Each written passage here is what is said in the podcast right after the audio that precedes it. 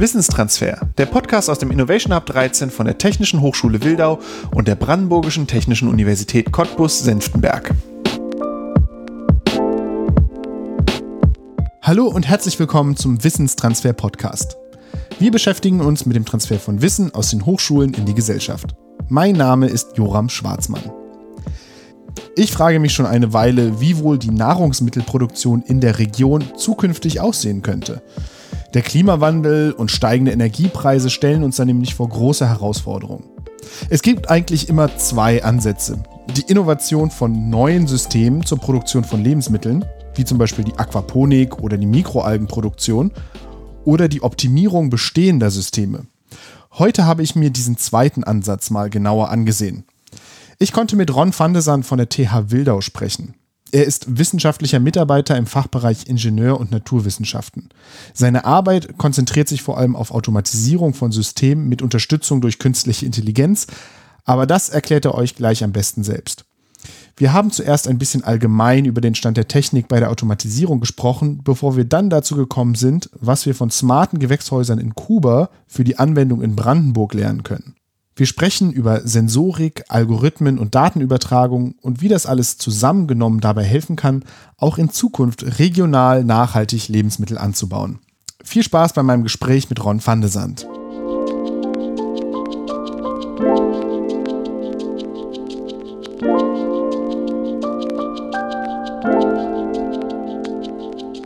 Mein Name, wie du schon sagtest, ist Ron van der Sand. Bin, ähm, ich leite hier stellvertretend für Herrn Professor Ralf Stefan die Forschungsgruppe IC3. Ähm, wir befinden uns mit unseren Tätigkeiten im Bereich der Automatisierungstechnik wieder. Und ich sage das immer so ganz banal. Das fängt irgendwo an bei der Sensorik, Aktorik, bei irgendwelchen Daten, die erfasst werden. Das geht bis in die Steuerungstechnik, Regelungstechnik, also wo wir auch Softwareparts haben, die wir entwickeln. Das alles in Kombinatorik mit entsprechender Hardware ähm, geht aber auch weit darüber hinaus. Also wir beschäftigen uns mit Prozesse, wir beschäftigen uns mit Produktion. Ähm, wir beschäftigen uns mit Datentransfer, das ist auch so ein Thema, worüber wir heute reden wollen. Ähm, zum anderen aber auch das Thema äh, Cloud Computing und was wir natürlich als Forschungsschwerpunkt für uns betrachten, ist das Themenumfeld künstliche Intelligenz. Da muss man aber sagen, das ist bei uns eher im Bereich der Anwendung verortet. Das heißt, wir machen weniger Grundlagenforschung, sondern wir beschäftigen uns eher mit der Anwendung von Algorithmen für bestimmte Themenstellungen. Das ist zum Beispiel auch in meinem speziellen Forschungsbereich ist das Thema prädiktive Instandhaltung, also Predictive Maintenance. Also wie können wir Daten, Algorithmen nutzbar machen, um ähm, Defekte vorauszusagen, um vorauszusagen, wie lange eine Anlage, ein System laufen wird, bevor es zum Stillstand kommt. Aber eben auch das ganze Thema ähm, Robotik in Kombination mit ähm, Bildverarbeitung, wo wir intelligente Algorithmen oder intelligente Systeme entwickeln, um ähm, ja, Bildverarbeitung zu nutzen und zum Beispiel agil Robotersteuerung und Regelungen entsprechend ähm, anzusprechen. Ja, ganz klassischer Beispiel wäre hier das ähm, Griff in die Kiste, ja, sagt man so ähm, salopp. Das ist so, es klingt sehr einfach, aber es ist ein ganz komplexes Thema, wo man sich vorstellt, man hat auf, auf einem Tisch vielleicht irgendwelche Baugruppen, Produkte zu liegen, die irgendwie liegen. Die, ähm, und wir nutzen ein Kamerasystem, um zu erkennen, wie liegen die, wie ist die Position und können diese Informationen rückspielen, um einen Roboter zum Beispiel anzusteuern, um dieses bestimmte Bauteil ähm, zu greifen war lange Jahre oder über Jahrzehnte hinweg eigentlich ein ganz großes, ungelöstes wissenschaftliches Problem.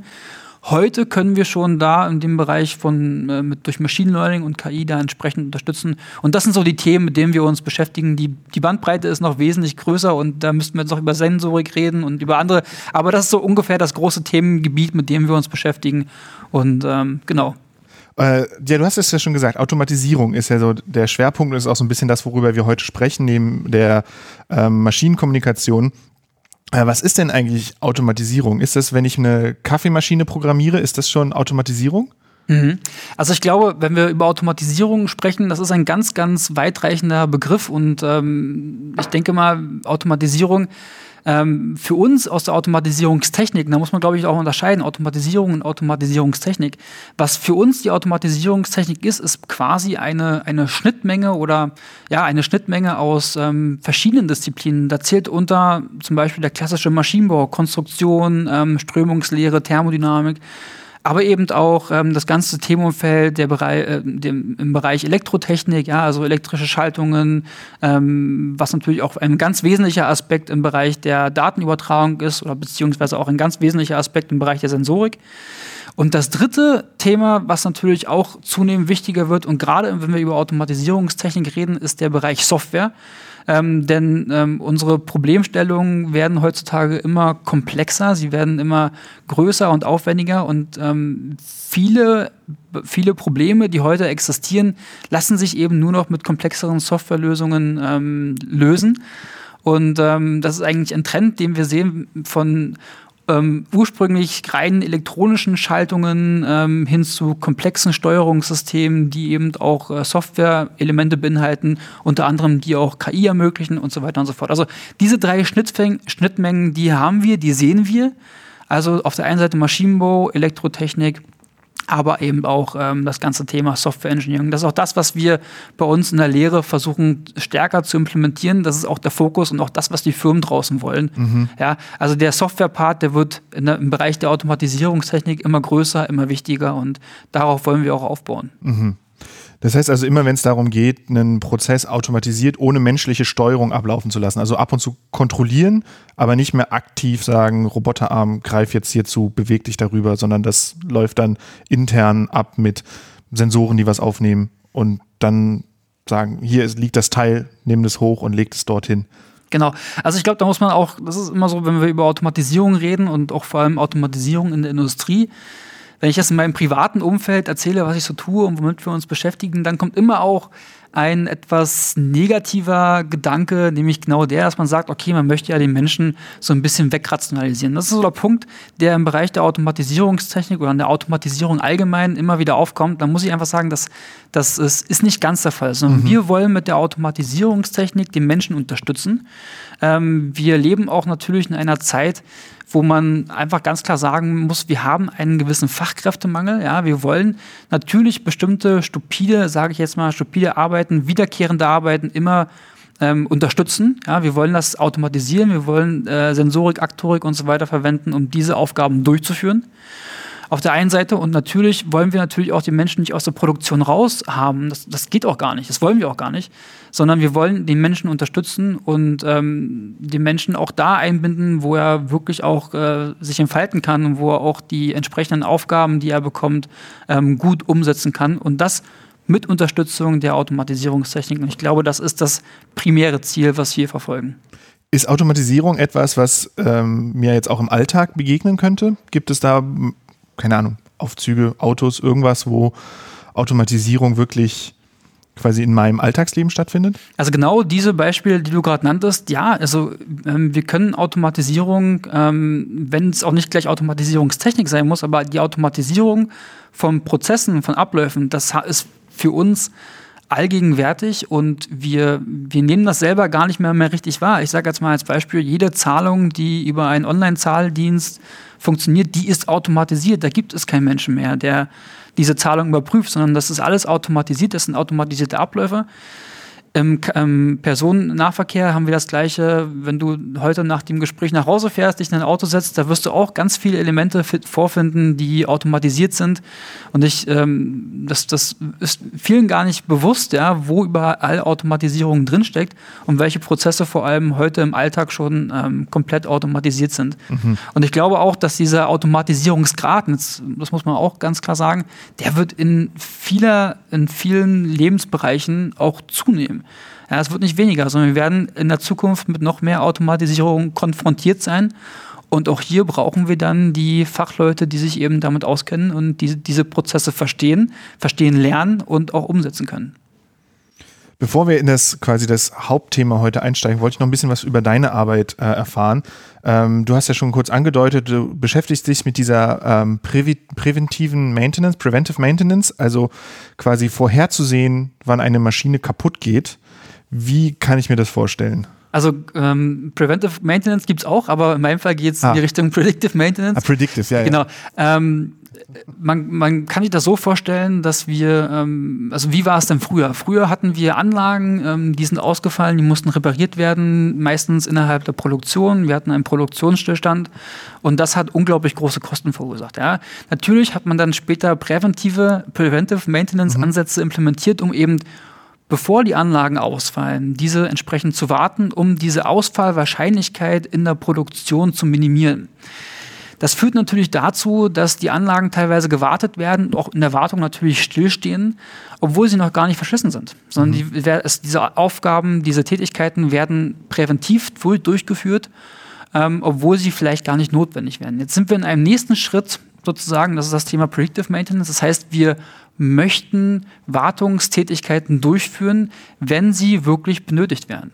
Und das ist eben das Themenumfeld, ähm, womit ich mich beschäftige. Und in meinem speziellen Ansatz geht es dabei um KI-basierte ähm, KI-Algorithmen, die eben automatisiert feststellen, ob Defekte vorliegen. Da geht es in die Bereiche Defekterkennung und Defektdiagnose rein. Ähm, und um das Ganze jetzt noch etwas zu, zu ähm, spezialisieren, womit ich mich jetzt im Speziellen ähm, beschäftige, ist das Thema der Übertragbarkeit. Das heißt, mein, mein Promotionsthema geht eben genau in diese Richtung. Wie können KI-Algorithmen auf verschiedene Anlagen und Systeme übertragbar ähm, gemacht werden? Mhm. Denn wir haben, ähm, gerade wenn wir über Machine Learning reden, wenn wir über KI reden, ähm, braucht es vor allem immer eins und das sind Daten.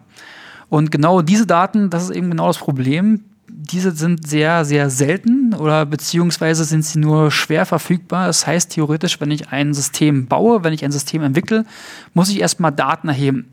Und das, dieser ganze Prozess, der, da arbeiten natürlich Menschen dran, der ist aber sehr komplex, der ist sehr zeitaufwendig und dadurch eben auch sehr kostspielig. Also möchte ich doch versuchen, dass ich mit diesen Daten, die ich von einer Anlage ähm, zur Verfügung bekomme, die ich nutzen kann, diese Daten auf andere Systeme zu übertragen, um mhm. eben diese Defekterkennung und Defektdiagnose auch auf anderen heterogenen Systemen, das sind jetzt viele Fachbegriffe, ich weiß, ja. ähm, die eben ähm, zu übertragen. Also das ist das grundsätzliche Ziel. Und da geht es dann in den Bereich Transfer Learning, womit ich mich beschäftige. Und das sind eben so, so ein paar Schlagwörter, um das mal so rein. Also da könnte ich jetzt noch ein bisschen, ähm, noch ein bisschen mehr erzählen, aber ich glaube, das verfehlt gerade so ein bisschen äh, genau, da gehen wir die Richtung. Ein bisschen weg vom Thema. Ich fand es genau. nur sehr spannend, als ich das von ja. dir im Vorfeld gelesen habe, äh, dass ich mir vorstelle, dass die Maschine sagt, so, ähm, ich sage vorher, dass jetzt dieses Teil kaputt geht, ähm, bitte schick mal einen Techniker und repariere das.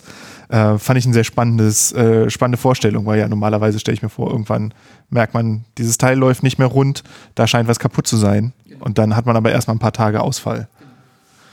Genau, aber heute geht es ja eigentlich um die Nahrungsmittelproduktion von morgen. Wir beschäftigen uns ja hier in dem ähm, Themenfeld damit, wie können wir sowohl in der Region, aber auch global gesehen Nahrungsmittel erzeugen. Und ähm, da wollte ich dich fragen, welche Rolle spielt aus deiner Sicht dort die Automatisierung? Hm. Also aus meiner Sicht ist es so, dass die Automatisierung natürlich eine ganz entscheidende Rolle spielt. Vielleicht muss man das Ganze noch etwas aufweiten. Man muss vielleicht nicht nur über Automatisierung reden, sondern man muss vielleicht auch über die Bereitstellung von Daten und die Nutzbarmachung von Daten reden. Ähm, und daraus, darauf aufbauend müssen natürlich dann automatische Auto oder automatisierte Abläufe heraus entstehen. Aber ich glaube, dass die Nutzbarmachung von Daten ein ganz großen, einen ganz großen Mehrwert leisten kann. Ja? Also ich stelle mir das im Grundsatz so vor, ja, dass wir, ähm, das ist auch, sind auch Themen, mit denen wir uns eben auch beschäftigen, dass wir durch die ständige Verfügbarkeit von diesen Daten Rückschlüsse auf die eigentliche Prozesse ziehen können. Das heißt, wir könnten zum Beispiel im Bereich der Lebensmittelindustrie oder im Bereich des Lebensmittelanbaus können wir diesen Anbau überwachen? Können wir Echtzeitüberwachung, äh, eine Echtzeitüberwachung durchführen? Wir können Rückschlüsse auf den äh, pH-Wert zum Beispiel ziehen, auch die Bewässerung und all diese Dinge. Und ich glaube, dass gerade diese Themen ähm, der Nutzbarmachung von, von Daten eine entscheidende Rolle spielen. Da muss man auch, ich glaube, was, meine, wir, wir kennen das Thema ja, wir wissen ja, dass ähm, wir uns in einem Wandlungsprozess, negativen Wandlungsprozess befinden, nämlich der Klimaerwärmung. Ich glaube, mhm. das ist allgegenwärtig und man kann das heute auch kaum noch abstreiten. Ähm, wir hatten als Beispiel 2018 und 2019 mit die, die äh, wärmsten Jahre seit äh, über 100 Jahren und das hat zu unglaublichen Dürre, ähm, zu einer unglaublichen Dürre gef äh, geführt und eben auch zu entscheidenden Ernteausfällen. Ich glaube, natürlich Automatisierung und die Bereitstellung von Daten, die werden das Problem der Klimaerwärmung natürlich erstmal nicht lösen, aber sie können vielleicht einen kleinen Mehrwert bereitstellen, indem wir eben diese Anbauprozesse besser überwachen können, indem wir vielleicht diesen Anbauprozess von ähm, Getreide beispielsweise besser überwachen können und eben hier vielleicht eine, eine größere Ertragsrate erzielen können. Das könnte eine mögliche Lösung sein. Es wird natürlich nicht die Lösung sein, das, das muss man auch, glaube ich, relativieren. Aber ich bin der festen Überzeugung, dass wir diese Daten ähm, wirklich gut nutzen können, um, ähm, ja, um besser zu wirtschaften, um unsere eigene Effizienz im Bereich der Nahrungsmittelherstellung äh, zu erhöhen. Das heißt, du hast ja schon das, äh, kurz angesprochen, was für Sensoren da zum Einsatz kommen, aber Überwachung, ich glaube, viele Leute stellen sich jetzt bei Überwachung vor, man würde ein paar Kameras aufs Feld stellen und die überwachen das Feld, aber das ist ja nicht das, was, was geplant ist. Ne? Das, der, der Gedanke dabei ist ja ähm, vor allem eine sensorische Überwachung im Sinne von Aufzeichnung und quasi Live-Zugänglichmachung von Daten. Was sind denn das so für Sensoren, die man sich da vorstellen kann? Weil eine Kamera ist ja es ist keine Überwachungskamera, die man sich aufstellt, aber bildgebende, also bildaufzeichnende Verfahren sind ja jetzt nicht undenkbar in dem, in dem Kontext. Sind nicht undenkbar und ich ähm, bin auch der Meinung, dass es da auch schon diverse Ansätze gibt. Und jetzt muss man mal vielleicht ein bisschen in die Zukunft schauen. Ja, ich glaube, ähm, dass auch Bildverarbeitung hier eine große Rolle spielen kann, denn ähm, viele Felder sind tatsächlich nicht gut zugänglich und ähm, um sich einen Überblick zu verschaffen, wie der Anbau vonstatten geht, könnte man in Zukunft auch Drohnen einsetzen. Da gibt es tatsächlich schon Planung und Projekte, die sowas schon umsetzen wollen, ähm, um eben eine automatisierte Überwachung des Anbaus sicherzustellen. Ähm, das könnte zukünftig auf jeden Fall äh, eine Lösung sein, um zu schauen, okay, ist jetzt mein, mein Feld in Ordnung oder gibt es da Dürreerscheinungen, ähm, was auch immer. Ähm, worüber wir jetzt aber speziell reden, sind gar nicht mal Kamerasysteme, auch wenn das durchaus denkbar ist, sondern es geht wirklich um einzelne Sensoren, die einzelne Parameter aufzeichnen können. Das kann zum Beispiel der pH-Wert sein, das könnten aber auch, ähm, ich sage jetzt mal, irgendwelche ähm, ähm, Bodenfeuchtigkeit wäre auch so ein Beispiel, was man bringen könnte. Ähm, das ist natürlich immer abhängig von dem, von dem, was ich eigentlich machen möchte und mhm. was ich mhm. anbauen möchte. Ja, also da geht es ähm, weniger um Kamerasysteme, sondern wirklich um einzelne Werte, die spezifisch für diesen Anbauprozess aufgenommen werden.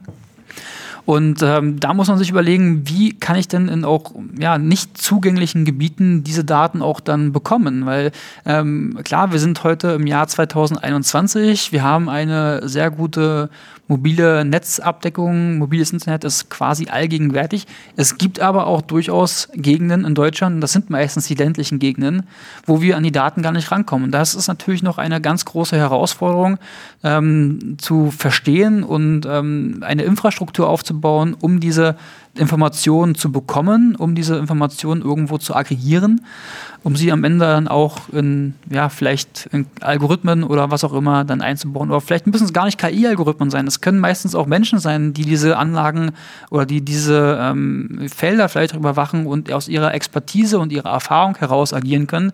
Aber dazu brauchen sie Echtzeitinformationen und die müssen wir bereitstellen. Ich glaube, da sind wir noch lange nicht an, an, an der ja, schlussendlichen Lösung und da können wir auf jeden Fall noch viel aktiver werden in dieser Richtung. Die, wenn man so ein paar Sensoren aufstellt oder vergräbt oder wie auch immer man die dann eben zum Einsatz bringt, dann zieht man ja kein Kabel von dem Sensor kilometerweit bis jetzt zum Beispiel dem Hof, wo der Landwirt dann eben seine Recheneinheiten hat, ähm, sondern das funktioniert ja kabellos. Und äh, wie kommen denn jetzt eigentlich die Daten vom Feld zum Bauern, sage ich jetzt mal. Was gibt es da für Möglichkeiten? Also Mobilfunk haben wir schon gesagt, theoretisch möglich, aber in der Realität zumindest äh, momentan nicht immer zuverlässig. So ist es genau. Also ähm, es gibt da natürlich verschiedene Ansätze und ähm, die einzelne richtige Lösung gibt es da momentan auch noch nicht. Es gibt ähm, gute gute Ansätze, die wir verwenden können heute, aber du hast recht, das Kabel, das können wir nicht ziehen. Also wir könnten es schon, aber ich glaube, das würde uns keiner bezahlen. Ich glaube, so muss man es vielleicht eher sehen. genau. ähm, also wie, es gibt verschiedene Ansätze, um trotzdem an diese Daten ranzukommen. Ähm, einen Ansatz, damit beschäftigen wir uns auch schon seit ähm, kürzerer Zeit, ist das Thema LoRaWAN, ja, also mhm. wo wir versuchen, über verschiedene Knoten eine gewisse ähm, Netzabdeckung zu erzielen, um eben ja kabellos Daten, ähm, wenn auch nur in einer ganz geringen Bandbreite, das muss man auch sagen, äh, zu übermitteln und ähm, um eben kabellos ja diese, an diese Daten heranzukommen. Das ist das Ziel. Mhm. Das heißt also, dann würde man dann eben verschiedene Sender aufstellen und da so ein Messpunkt für eine Temperatur oder einen pH-Wert ja relativ klein ist von der, von der Datenmenge, könnte man die quasi auch mit wenig Bandbreite, das heißt also mit wenig Daten pro Sekunde äh, über lange Strecken übertragen.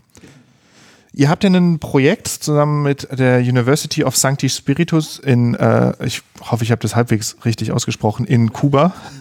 Was ist denn, da geht es ja so um unter anderem um dieses Thema. Was ist denn genau dieses Projekt?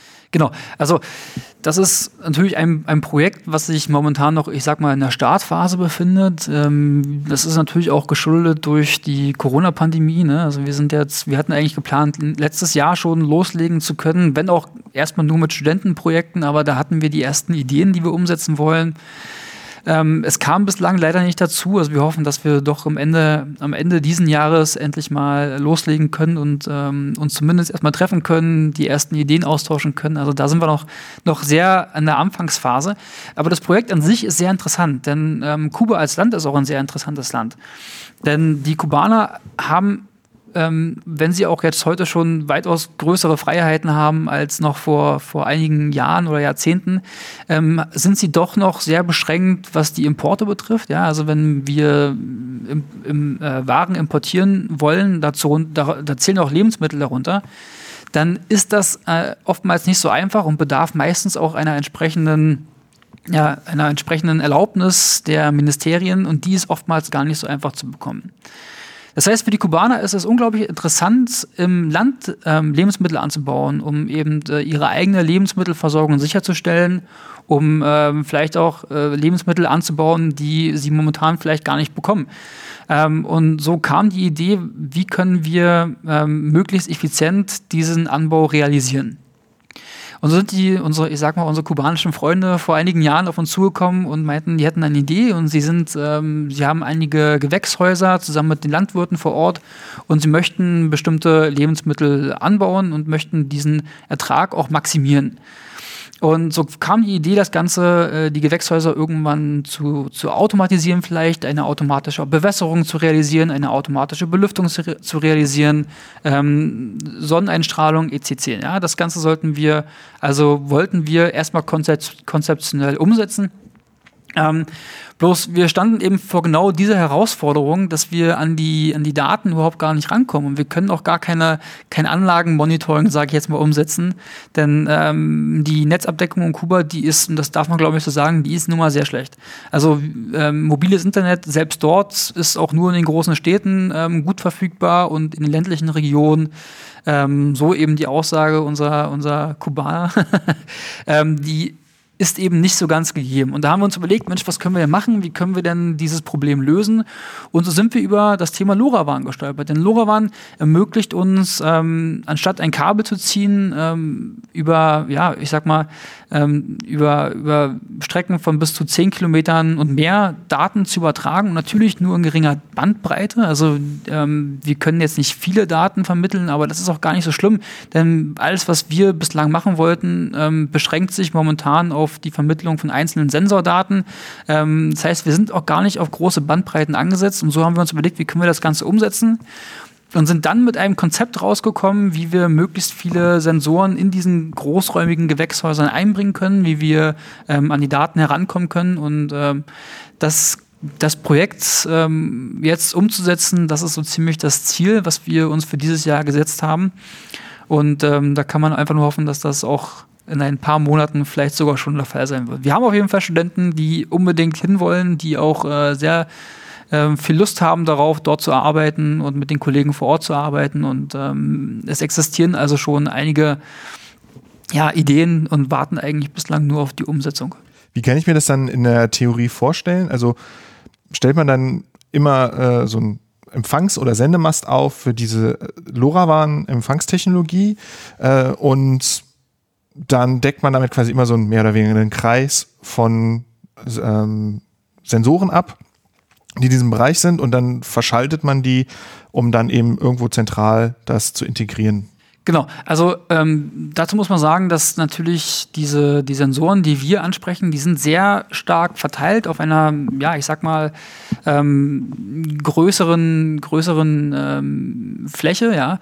Und da ist es so, dass wir einzelne Sensoren natürlich lokal irgendwie binden müssen. Das heißt, ganz um ähm, das Thema Kabel ziehen kommt man nun doch nicht herum. Bloß wir haben eben den Vorteil, dass wir nicht kilometerweise Kabel abdecken müssen, ähm, sondern wir können lokal da, wo sich die Sensoren befinden, die können wir natürlich entsprechend mit entsprechenden Kommunikationsprotokollen ähm, und äh, ja, Informationen, äh, Technik, Techniken abbilden. Ja, wir können also, wir kommen also an die Sensordaten als solche kommen wir ran. Mhm. Bloß die Frage ist, wenn wir lokal diese Daten erheben, wie können wir das Ganze verteilen? Wie kommen wir ähm, auf diese ich sag mal, auf diese, wie können wir diese ganze große Fläche, die ja mehrere Quadratkilometer groß ist, ähm, wie können wir diese abbilden? Und da ist eben die Idee, dass wir natürlich einzelne Knoten haben, die ähm, über LoRaWAN, über, ähm, ja, über diese Technologie dann eben verbunden sind und diese Daten über dieses große Netzwerk dann lokal aggregieren, um sie schlussendlich dann an die Universität St. Spiritus weiterzuleiten. Mhm. Das ist so das, das Ziel, was wir uns gesetzt haben.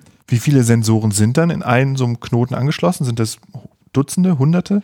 Ähm, ein Knoten ich, ist unterschiedlich. Also momentan planen wir zwischen 10 und 20. Das ist so die Größenordnung. Das, das könnten aber auch viel mehr sein. Also das ist, ähm, das muss man eben sehen ähm, und dann auch natürlich auch in Absprache mit den Bauern vor Ort.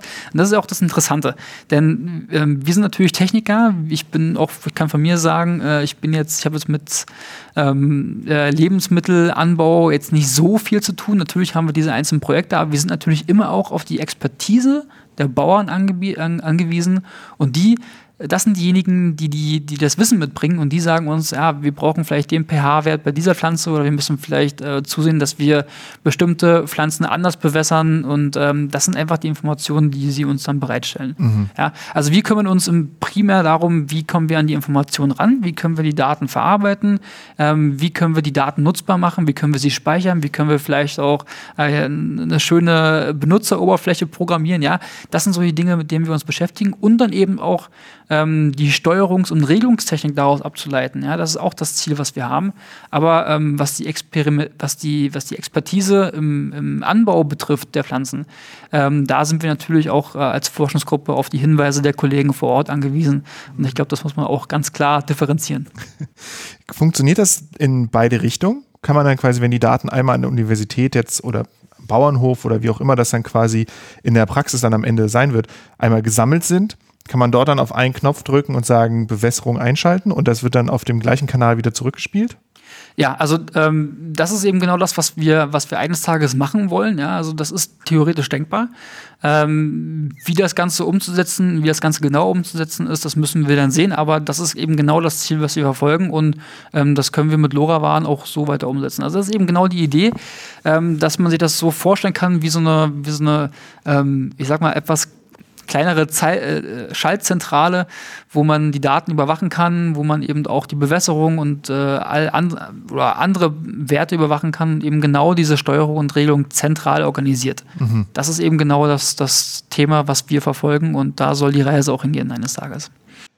Äh, und könnte ich mir jetzt auch vorstellen, dass man jetzt zum Beispiel KI dafür einsetzt, wenn man jetzt so einen ganzen Landkreis, sage ich mal, damit integriert hat und ähm, weiß, an ein paar Stellen hat man jetzt genauere Messwerte als an anderen Stellen, könnte man dann über KI sowas auch ähm, interpolieren und dann da, dadurch lernen, dass man weiß, okay, hier in der Region, die ungefähr das gleiche Klima hat wie die andere Region, die jetzt besonders gut äh, ausgestattet ist mit Messpunkten, dass ich weiß, wie ich die bewässere, kann ich auch die andere Region bewässern. Genau.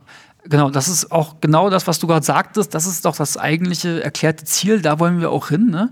Ähm, natürlich ist das, muss man da auch voraussetzen, dass man zunächst erstmal die Daten erheben kann. Mhm.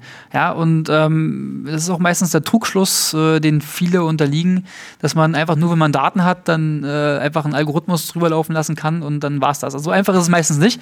Ähm, es ist teilweise auch sehr komplex und ähm, natürlich muss man sich dann, wenn man, wenn man diese Infrastruktur erstmal aufgebaut hat, das war eben auch der erste, der erste Schritt, den wir uns gesetzt haben, erstmal die Infrastruktur aufbauen, erstmal die Daten erheben und im zweiten Schritt wollen wir dann überlegen, wie können wir das Ganze optimieren. Und bei der Optimierung, das ist das, wo wir KI einsetzen. Das ist eben genau der Punkt, wo dann die äh, Wissenschaftler sitzen und äh, zu überlegen, wie können wir dann den Ertrag aus dem Anbau ähm, optimieren. Das ist auch das, ähm, das ist eben auch das, wo es, wo es dann am Ende hingehen soll. Kuba ist jetzt nicht direkt die Region von unserem äh, Innovation Hub 13, der, wo wir hier viel in der Region in Brandenburg bis runter nach Cottbus ähm, uns damit äh, beschäftigen. Ähm, wie können wir denn das, was, was ihr in dem Projekt lernt, äh, in der Zusammenarbeit mit Kuba, auch wenn das jetzt gerade erst am Anfang ist, aber wie könnte man sowas dann potenziell auch hier in der Region einsetzen? Genau.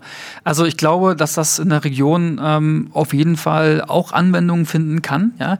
Ob das jetzt Gewächshäuser sind oder ob das äh, Felder sind oder welche Anbaumöglichkeit sich dann noch offeriert, sei dahingestellt.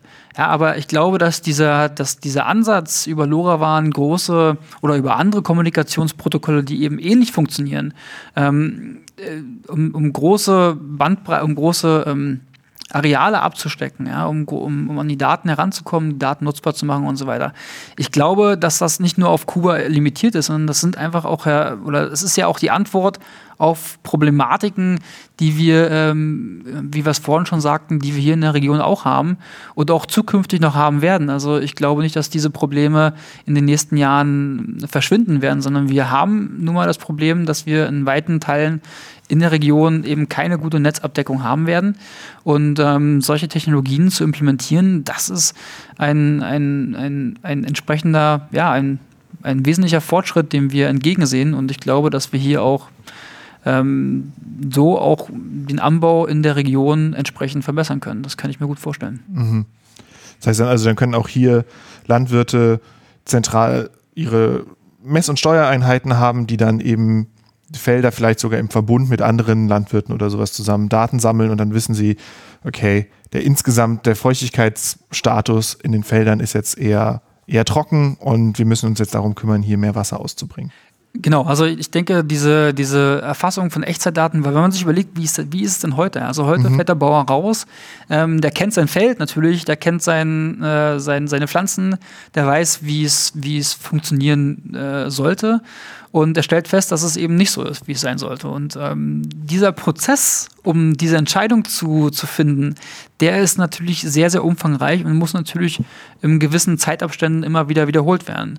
Und wenn wir das Ganze digitalisieren können, wenn wir wirklich ähm, Sensoren nutzen können und diese Dateninfrastruktur äh, aufbauen können, ich glaube, da werden wir einen entscheidenden Mehrwert für die Bauern äh, erzeugen und ähm, werden meines Erachtens hier auch bessere Erträge erzielen und ich glaube, dass wir hier in die richtige Richtung laufen, auf jeden Fall.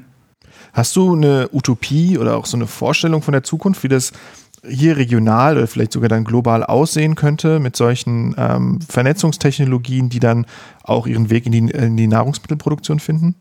Ich, ähm, ich habe ja nicht nur in diesem Bereich, ich habe äh, hab gewisse Vorstellung, wie Zukunft ähm, automatisierter ablaufen kann in vielen Bereichen, aber auch gerade im Bereich der Lebensmittelherstellung natürlich.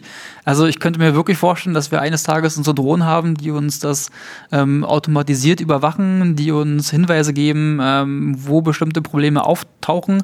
Ähm, also ich glaube, hier werden wir in der Nutzung von Automatisierungstechnik und KI im Bereich der äh, Lebensmittelherstellung, da werden wir ähm, noch ganz große ganz große ähm, Veränderungen sehen.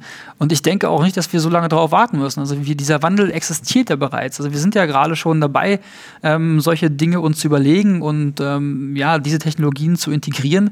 Ähm, und wir reden da nicht mehr, nicht um, wir reden nicht über 50 Jahre von heute, sondern wir reden über die nächsten 10 Jahre. Ja, und ich glaube, da wird es ähm, ganz große Veränderungen geben. Und ähm, ich könnte mir schon vorstellen, dass der Bauer andauernd Live-Daten auf sein Smartphone bekommt, äh, er entsprechende ähm, Informationen nutzbar machen kann, um eben seinen eigenen Anbau und seinen eigenen Ertrag ähm, seine Effizienz eben kontinuierlich auch zu steigern. Ich glaube, das ist ein ganz wesentlicher Punkt. Und ich könnte mir auch vorstellen, das ist eben auch so die Hoffnung, die ich habe, dass man eben nicht nur äh, für sich selber Daten bereitstellt, sondern dass diese Daten, diese Informationen eben auch geteilt werden können. Ja, dass verschiedene Bauern, so wie du es eben schon sagtest, dass ähm, viele Bauern diese Informationen ergreifen können, dass sie ihren eigenen Ertrag dadurch optimieren können und ähm, da muss auch die Reise hingehen. Ich glaube, das Thema ähm, Daten und wem sie gehören und mhm. ähm, wer sie nutzen darf, ich glaube, da müssen wir auch nochmal umdenken. Ich glaube, das wird die größere Heraus Herausforderung tatsächlich als ähm, die Umsetzung der Algorithmen oder die Umsetzung der Infrastruktur. Ich glaube, dass ähm, die Nutzbarmachung der Daten und wer sie nutzen darf, wer sie einsehen darf, ähm, das zu regulieren und auch ähm, sinnvoll zu regulieren, ich glaube, das ist eine ganz andere Herausforderung, mhm. ähm, vor der wir stehen und ähm, da müssen wir auf jeden Fall auch aktiver werden. Ich stelle mir das so ein bisschen vor wie eine Wettervorhersage, wo ja viele verteilte Wetterstationen sind, die Messpunkte aufnehmen, aber dass, wenn man eine einzelne Wetterstation hat, dann kann man ein bisschen was vorhersagen. Wenn man viele Wetterstationen hat, dann kann man auf einmal Modelle errechnen und sagen, okay, es wird jetzt nächste Woche regnerisch oder nicht. Äh, so ein bisschen stelle ich mir das dann auch in der, in der Landwirtschaft so vor, wenn man diese Sensoren auf einmal hat, die, ähm, die man gut integrieren und, und vernetzen kann. Ähm, mich würde noch interessieren, wie weit denn schon diese Technologie des LoRaWAN ist. Ähm, denn so meiner Recherche nach ist sie ja noch relativ jung. Ähm, ist sie schon so weit, dass man die gut kommerziell einsetzen kann oder ist sie noch sehr stark im, im Erprobungs- und im Forschungsmodus, sodass sie für Hochschulen spannend ist? Also ähm, ich weiß, dass sie schon kommerziell eingesetzt wird, ja, also, aber ich, du hast natürlich recht. Also es, es ist alles noch sehr stark in den Kinderschuhen. Wir, und ich denke, dass der, die, die breite Anwendung bislang vorrangig in der Wissenschaft und Forschung existiert. Wenngleich ich auch sagen muss, dass ich persönlich auch schon einige ähm, kommerzielle Anwendungen auch im Bereich der äh, Lebensmittel oder des Lebensmittelanbaus, ähm, äh, Anbau von Pflanzen, da hat man auch schon die, diverse Applikationen implementiert. Ähm, und äh, es gibt da schon einige Ansätze, aber ich glaube, dass wir auch noch nicht da sind, wo wir eigentlich hinwollen. Und ähm, diese Plug-and-Play-Lösung, diese gibt es meines Erachtens noch nicht. Mhm. Ähm, das ist aber eine Sache, der wir entgegensehen und ich glaube nicht, dass wir noch allzu lange darauf warten müssen. Und da sind natürlich vor allem auch die Hochschulen gefragt, denn, äh, die das Thema natürlich auch an die Firmen bringen müssen. Und äh, äh, wir sind da natürlich nach wie vor aktiv und ich denke, dass wir hier auch in den nächsten Jahren eine entsprechende kommerzielle Lösung auch finden, vorfinden, vorfinden werden und ja. Wie, wie groß stelle ich mir denn so einen Sender eigentlich vor? Ähm, wir haben jetzt viel quasi auf einer abstrakten Ebene gesprochen. Wenn ich mir jetzt aber so einen, so einen Sensor vorstelle, ist der so groß wie so ein Einplatinencomputer, also so ein Raspberry Pi, was man vielleicht kennt. Punkt. Ähm, so groß ist das? So groß wird, also viel größer ist er nicht. Also das, okay. das ist so die, die Größenordnung, über die wir reden. Ähm, natürlich ähm, gibt es verschiedene Ansätze, um die Reichweite zu erhöhen und so weiter. Und da gibt es schon ähm, einige wissenschaftliche Erkenntnisse darüber, wie man das Ganze optimieren kann. Da gibt es verschiedene Formen, verschiedene Größen. Aber so, ich sag mal, diese, diese Lösung, um erstmal loszulegen, ja, die ist ähm, gerade im Bereich äh, von, von Low-Cost-Geräten, ähm, Low-Cost-Sensorik, ähm, die, die, ist, das ist so die Größenordnung, über die okay. wir reden. Also ich sag mal so handgroß, ähm, viel größer wird es dann erstmal nicht. Und ähm, aber wahrscheinlich die Empfangseinheit ist dann ein bisschen größer, die braucht dann eine vernünftige Antenne. Genau. Genau. Das kommt noch hinzu. Ja, okay. Ja, spannend. Ich frage mich ja, ob das irgendwann auch so dann in den Händen von so Makern und, und ich sag mal Hackern auch äh, enden würde. Und meine ich jetzt nicht Hacker im Sinne von, dass sie diese Systeme aufmachen, sondern dann auch äh, dezentral kleine Lösungen damit bauen, weil es ja auch auf der Hinsicht spannend sein könnte. Ähm, wir haben ja auch hier an der, an der Hochschule mit dem WinLab auch so eine sehr zugängliche Fabrication, ähm, äh, Fabrication Labor, wo man mit sowas arbeiten könnte. Ähm, ist das schon möglich? Weil es ist ja im Moment noch ein, ähm, es, ich weiß nicht, ob geschlossenes System das richtige Wort dafür ist, aber gibt es da sozusagen, könnte ich mir jetzt im Internet ein Set dafür äh, kaufen und das benutzen? Also ähm, prinzipiell kann man das mit Ja beantworten, denn es gibt äh, unglaublich viele Lösungen, unglaublich viele, man muss es leider auch so sagen, viele Bastellösungen noch, ähm, die aber trotzdem alle ihren Zweck erfüllen. Ja? Also ähm, jeder kann loslegen und ich sag mal, die, die Bauteile dafür, und du sagtest es vorhin schon, ja, Raspberry Pi und ein paar Sensoren, ja, all diese Dinge, die kosten nicht viel Geld und das, das gibt es. Und äh, ein entsprechendes LoRaWAN-Netzwerk aufzubauen, das ist, also wir reden da über wenige hundert Euro, die da äh, für ähm, in Frage kämen. Also das, das, da kann jeder dran arbeiten, aber wie gesagt, es sind oftmals, ähm, natürlich gibt es auch schon kommerzielle Lösungen, aber im Prinzip sind die meisten Lösungen, die man so bekommen kann, sind einfach Bastellösungen. Mhm. Ähm, und darauf beschränkt man sich in, in vielen Fällen momentan. Das ist momentan noch ausreichend, aber ich glaube, für die Zukunft, da muss man noch etwas aktiver werden, ähm, um da eben entsprechende Lösungen bereitstellen zu können. Auch im Bereich der Landwirtschaft natürlich. Aber heißt es, dass es dann auch für Landwirte eine relativ überschaubare Investition sein wird, wenn die quasi, das, jetzt, das ist jetzt keine super teure Technik, die man dort äh, einsetzen muss. Also, weil, wenn ich mir jetzt vorstelle, eine, eine Flotte an Flugdrohnen, die ist relativ äh, kostenintensiv. Aber wenn ich jetzt eine Flotte an Sensoren in den Boden stecke, die zu meiner Zentrale senden, das wird dann wahrscheinlich günstiger sein. Genau, das ist, das, das sehe ich genauso wie du. Also das, das wird äh, den, sich in einem gewissen Kostenrahmen natürlich bewegen.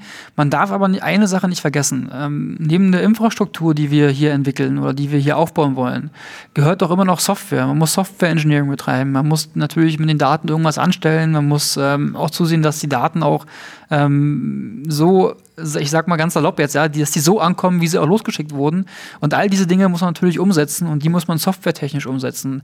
Das heißt also, ähm, die größte Herausforderung ist vielleicht gar nicht mal das äh, LoRaWAN-Netzwerk als solches, sondern die Software, die wir am Ende umsetzen, mhm. um eben diese Informationen bereitzustellen. Und ich glaube, ähm, da muss noch mehr Arbeit äh, erfolgen und die meisten Systeme, die es gibt, die sind vor allem auch proprietär. Das heißt, die sind für einen bestimmten Anwendungszweck eben auch ähm, entwickelt worden, aber ähm, bieten jetzt vielleicht nicht unbedingt die offenen Schnittstellen, damit wir die jetzt zum Beispiel weiterverwenden können. Also ich, ich glaube, dass man im Bereich der Software noch einiges mehr investieren muss.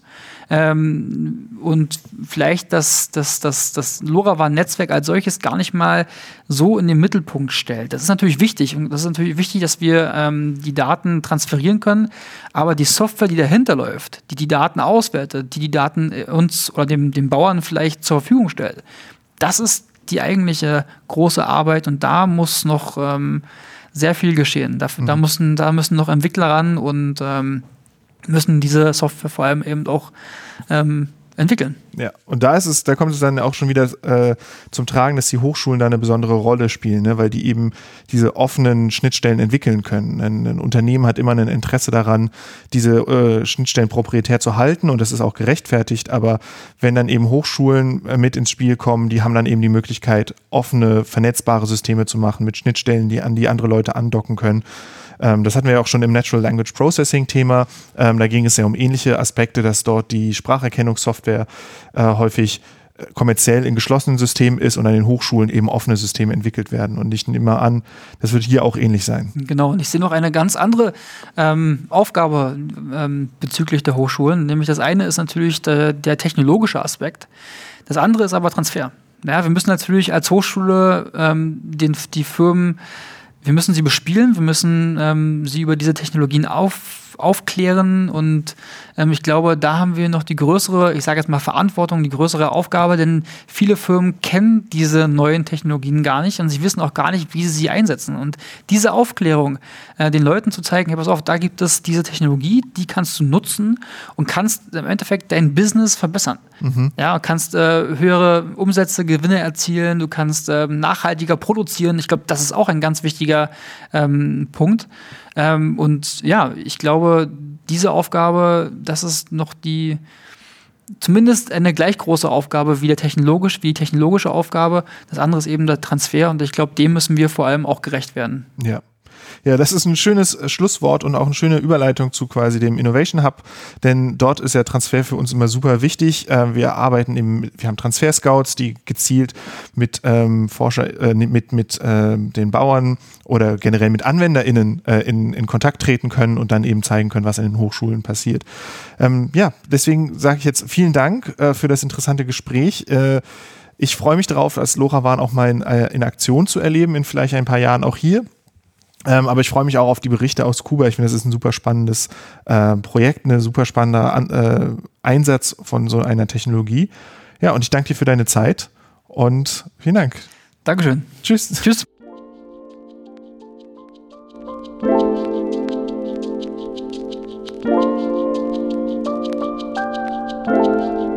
Das war mein Gespräch mit Ron van de Sand aus dem Fachbereich Ingenieur- und Naturwissenschaften an der TH Wildau. Ich finde es nach wie vor faszinierend, über die Möglichkeit nachzudenken, ein großes Netzwerk an landwirtschaftlichen Daten aufzubauen und quasi die Ackervorhersage für die nächste Saison zu erstellen. Gerade Pilotprojekte wie das in Kuba helfen dabei, so ein System auf die Beine zu stellen. Wenn ihr mehr zu dem Thema Nahrungsmittelproduktion von morgen erfahren wollt, dann hört euch auch meine beiden anderen Gespräche zur Produktion von Mikroalgen und der Technologie Aquaponik an. Ihr findet diese ebenso hier im Podcast-Feed oder auf wissenstransfer.innohub13.de. Auf der Website findet ihr bald auch weitere Informationen zum Thema. Ich danke euch für eure Aufmerksamkeit. Bis zum nächsten Mal.